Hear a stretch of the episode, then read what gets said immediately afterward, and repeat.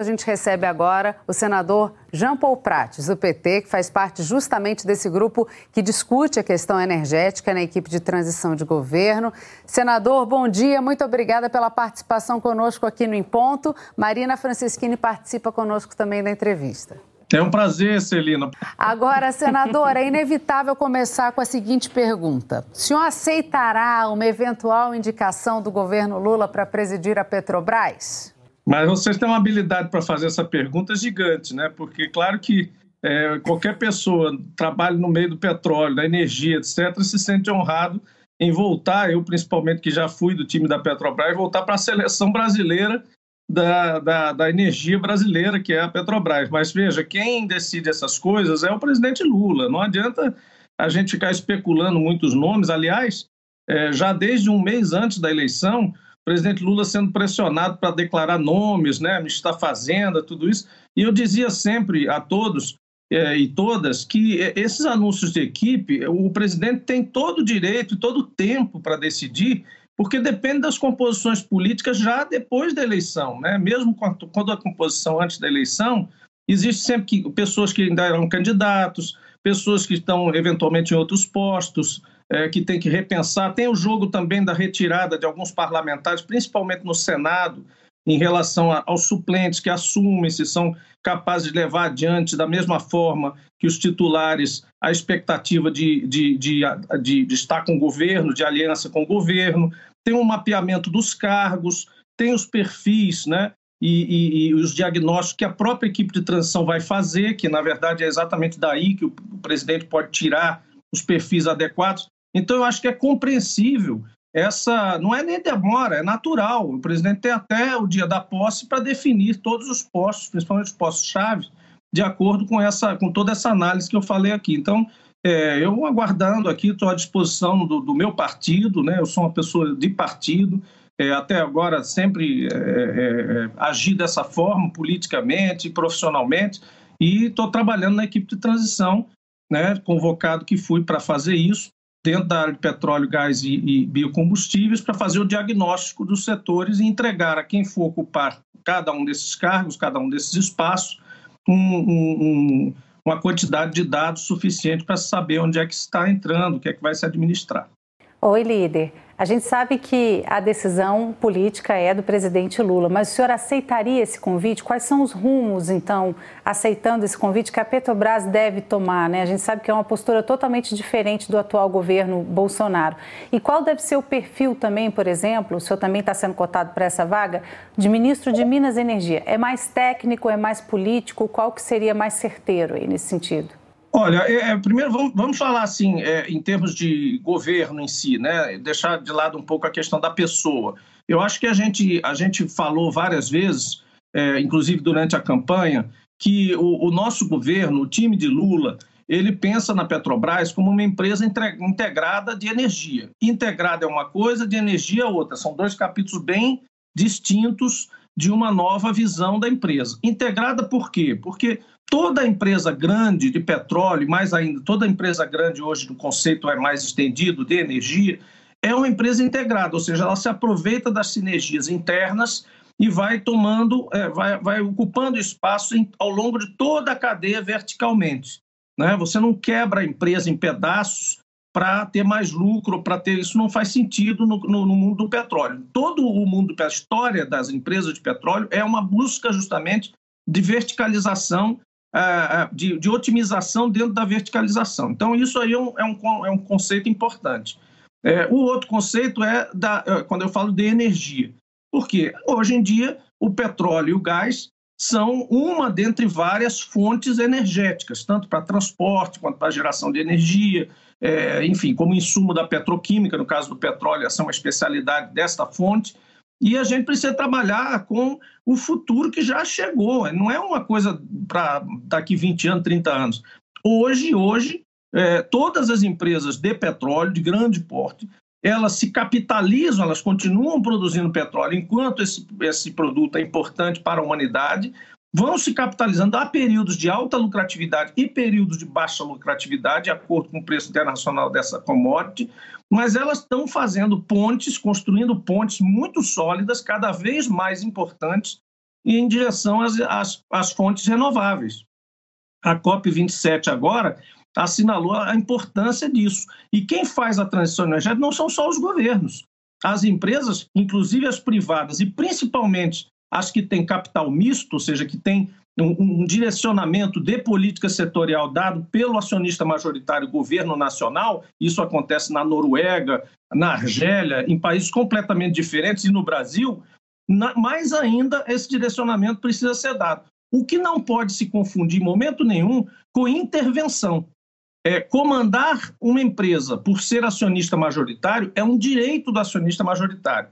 Outra coisa é você fazer intervenção em mercado, que, afeta a todos os agentes de uma vez, com é, é, ações ou, ou, ou atitudes radicais e impositivas. Nesse caso, nós não estamos falando disso, nós estamos falando de o direito de o governo brasileiro, o Estado brasileiro, orientar políticas para a Petrobras ser um direcionador é, de uma transição energética que nós já estamos liderando no mundo, porque nós já temos a, a matriz energética mais limpa dentre as grandes nações, dentre as grandes economias mundiais.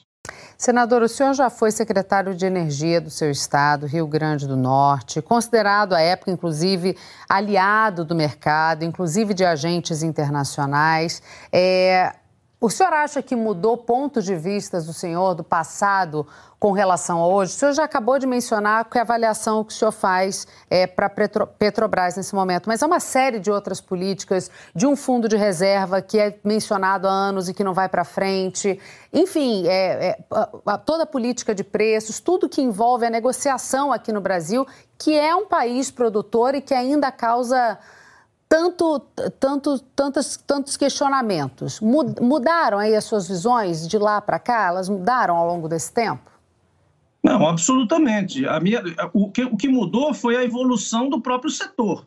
Veja, nos anos 90, eu participei do, do, das discussões sobre, com a lei do petróleo, que propunha, e tinha maioria no Congresso, a abertura inexorável do setor de petróleo, como também de comunicações, energia elétrica, enfim, foi aquela época da abertura geral dos uh, grandes setores de infraestrutura do Brasil e da feitura de leis, marcos regulatórios com agências reguladoras, é o mesmo tripé. Agência reguladora, lei, abertura para eh, capitais e para eh, novos investidores, etc. E tal. Naquela época, nós pugnamos ferrenhamente para que a Agência Nacional do Petróleo e o Estado brasileiro mantivesse controle dos setores, mas que realmente houvesse uma abertura né, ou, ou, pelo menos a não proibição de que empresas privadas ou, ou até acionistas estrangeiros pudessem participar né, da, da, do, do setor de petróleo como um todo. Jamais, no entanto, nós defendemos vender, por exemplo, a Petrobras ou vender pedaços dela, como esse governo fez, vendendo refinaria, é, é, alegando que o CAD teria mandado vender, coisa que é uma balela total. A gente sabe que esse acordo do CAD ele não absolutamente não procede dessa forma. Enfim, então não mudou isso. Aí eu continuo vendo o setor de petróleo brasileiro como um setor pujante, um setor importante, onde a Petrobras é o grande indutor da política setorial de petróleo, gás e agora da transição energética, porque a própria Eletrobras saiu do controle do governo, então só restou a Petrobras para fazer isso com mantidas as suas condições de lucratividade e de resposta às expectativas dos acionistas, inclusive minoritários, porque esses eles acreditam na empresa a ponto de colocar parte das suas economias ou dos seus recursos, digamos assim, em ações da Petrobras. O que não quer dizer necessariamente que você tenha que simplesmente ordenhar o pré-sal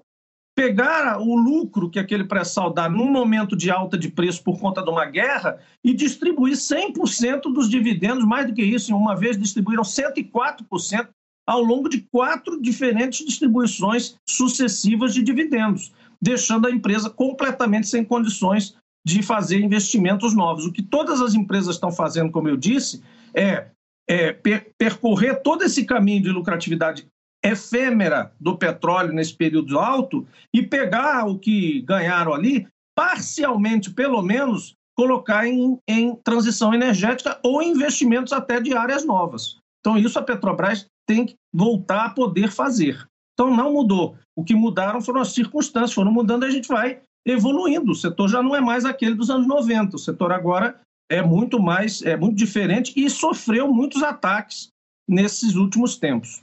Líder, em relação às desonerações envolvendo custos de energia, de combustíveis também, qual é a sua visão sobre isso? Como é que o futuro governo deve lidar com essas questões? Olha, é, vocês se lembram que na época que eu relatei esses dois projetos, havia dois caminhos paralelos, concomitantes, de é, tentar abaixar o preço e, é, do combustível, e o Congresso só teve que se mexer porque o governo federal ficou completamente inerte durante 18 meses sucessivos, o petróleo subindo lá fora e absolutamente como se estivesse esquentando uma frigideira aos pouquinhos e as pessoas. Aí chegou um momento que ficou tão quente que todo mundo começou a gritar, né? Os setores de frete, o cidadão em geral.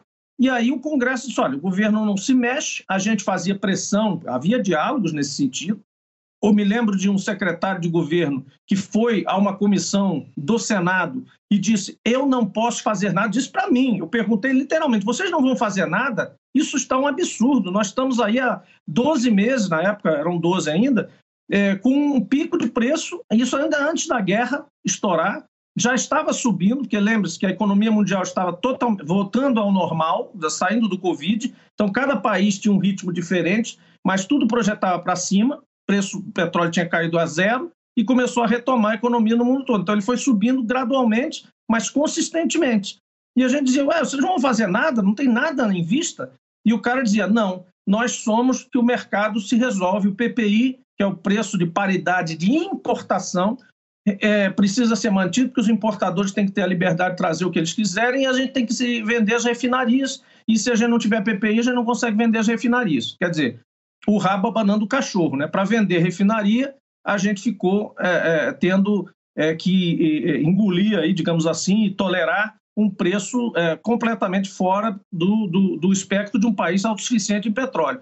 Pois bem, aos 18 meses, e aí já com guerra em cima, tudo isso, nós resgatamos um projeto do senador Rogério Carvalho, que veio para a minha relatoria, foi para a Comissão de Assuntos Econômicos, onde a gente propunha uma conta de estabilização de preços que basicamente era o seguinte: o Estado brasileiro, que ganha também com a alta de preços, ou seja, aumentou o royalty dele, aumentaram os dividendos da Petrobras por causa do preço internacional, não por ganhos de eficiência interna da empresa, né? aumentam outras receitas, participação especial e outros que estão associados com petróleo, pega esse dinheiro extra que ele ganhou da alta do petróleo e devolve uma parte para o preço do combustível para aliviar a conta de cada um de nós. Esse era o raciocínio básico dessa conta de estabilização.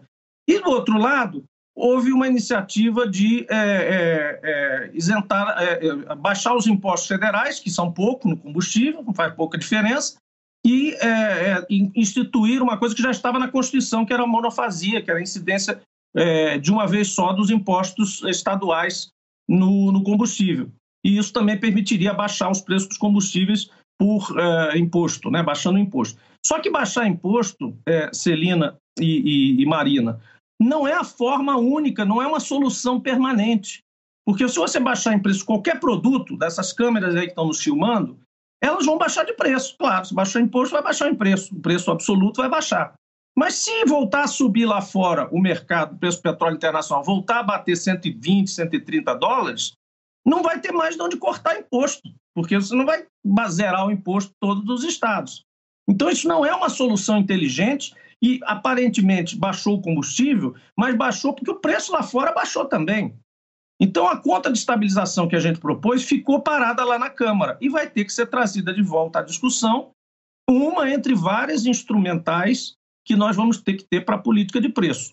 Outra questão, eventualmente, é estabelecer preços de referência em cada região é, das refinarias porque elas vão servir pelo menos para a gente visualizar qual é a diferença que a gente tem entre um preço composto por majoritariamente por produto nacional e parte por produto importado. Não é imposição, não é tabelamento, mas é apenas uma referência que a Agência Nacional do Petróleo pode dar para que o mercado sinta quão distante ele está do preço, eh, digamos, justo ali daquela região. E, por fim, estoques reguladores, que o Brasil não trabalha.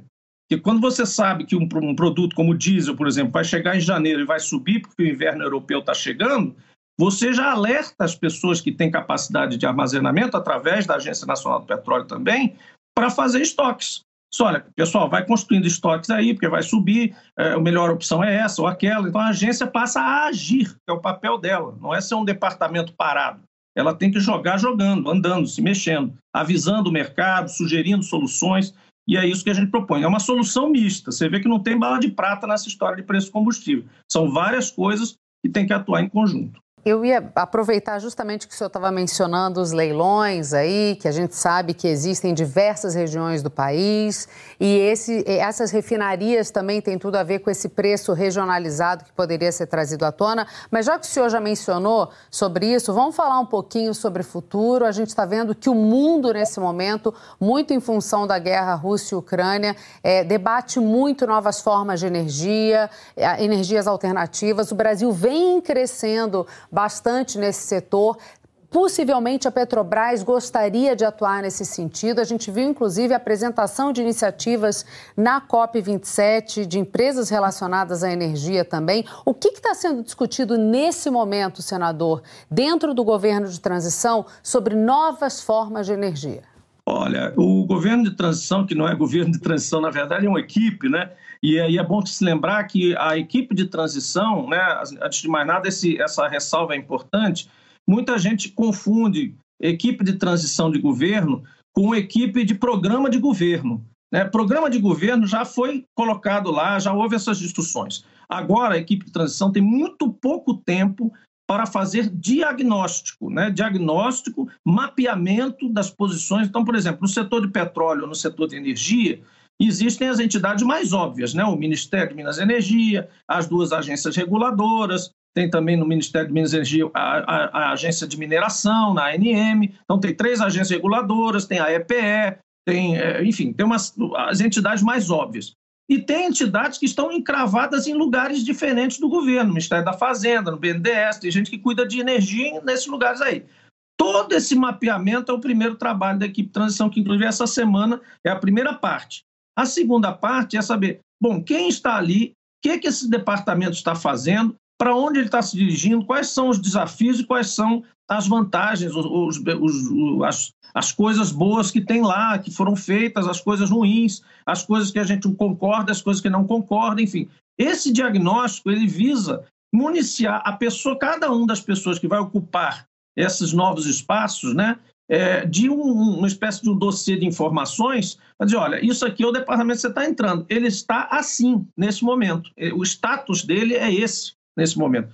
Esse é o objetivo da transição. É claro que você, ao fazer isso, acaba incorporando é, elementos à luz da programação, das diretrizes que foram expostas como programa de governo. Mas não é mais momento de se trazer, por exemplo, discussões é, muito profundas porque aí o que, que você pode fazer? Simplesmente dizer, olha, quando as pessoas assumirem, as pessoas que vão assumir esses cargos, elas vão ter lá, na anotação do, dos relatórios da equipe de transição, um, uma, um alerta para lembrar de chamar o pessoal para discutir esse assunto. Realmente vocês levantaram um ponto importante, vamos colocar aqui nas recomendações. Mas é tudo que é possível fazer nesse tempo exíguo de uma transição. Então, é, agora, a tua pergunta é assim, bom, no futuro, o que é que se pensa, né? O que é que essas equipes que vão entrar lá poderão fazer, orientadas pelo próprio presidente Lula, pelas pessoas, digamos, que estivessem mais próximas ali do centro de governo? Que o país precisa embarcar, né, na, na, no, no, na responsabilidade no posto de líder da transição energética, não só fazer a transição energética. Como eu disse, nós já fizemos boa parte da transição energética. Se há um país, se há uma economia né, de grande porte, que já fez uma transição energética importante através da energia hidrelétrica, através das energias renováveis, a energia eólica, por exemplo, que já chega a 13% da nossa matriz. A energia solar crescendo, não, não é, é, multiplicando, é, crescendo exponencialmente todos os dias, principalmente na geração distribuída, que são as instalações de sistemas em residências e comércios. Né? Com todo o potencial que a gente tem de sol, água, é, ventos e marés e outras coisas. A gente precisa ser líder. E o é que é ser líder? Não é só fazer a coisa primeiro, é desenvolver tecnologia autóctone que seja exportada, é desenvolver inteligência nesses setores que a gente possa ter, receber royalties por patentes, royalties por trabalhos e invenções feitas no Brasil, incorporar e se misturar com a tecnologia que já está sendo desenvolvida em outros países, fazer parcerias com isso. eventualmente até investir em outros países, por que não? É, é, com a sua know-how, com a sua experiência e com o capital que nós já amealhamos aqui, o capitalismo brasileiro, digamos assim, que já tem buscado tantas opções e tantas oportunidades lá fora. Então, ser líder da transição energética é o que eu acho resume o processo todo aqui de pensamento. E, evidentemente, o básico, né? Evitar crises de abastecimento, evitar crises de preço, ter elementos, como a gente mencionou agora no combustível, para que a gente se beneficie da autossuficiência de petróleo e não fique subordinado a um preço de importação, como se a gente importasse 100% de todos os derivados de petróleo. Busque a, a congregação ideal entre biocombustíveis e combustíveis fósseis, né? ao, mesmo, ao mesmo tempo que a gente gradualmente vai inserindo a eletromobilidade nos transportes públicos em outras é, opções das cidades brasileiras. Enfim, os desafios são muito grandes, mas o básico é dizer que transição energética nós temos que ser os campeões. Senador João Paulo Prates, agradeço muito a participação aqui conosco. Seguimos atentos ao trabalho de vocês aí para saber o que, que pode sair de mais informação ao longo desse, desse, desse trabalho dessa equipe de transição. Portanto, muito obrigada, boa semana.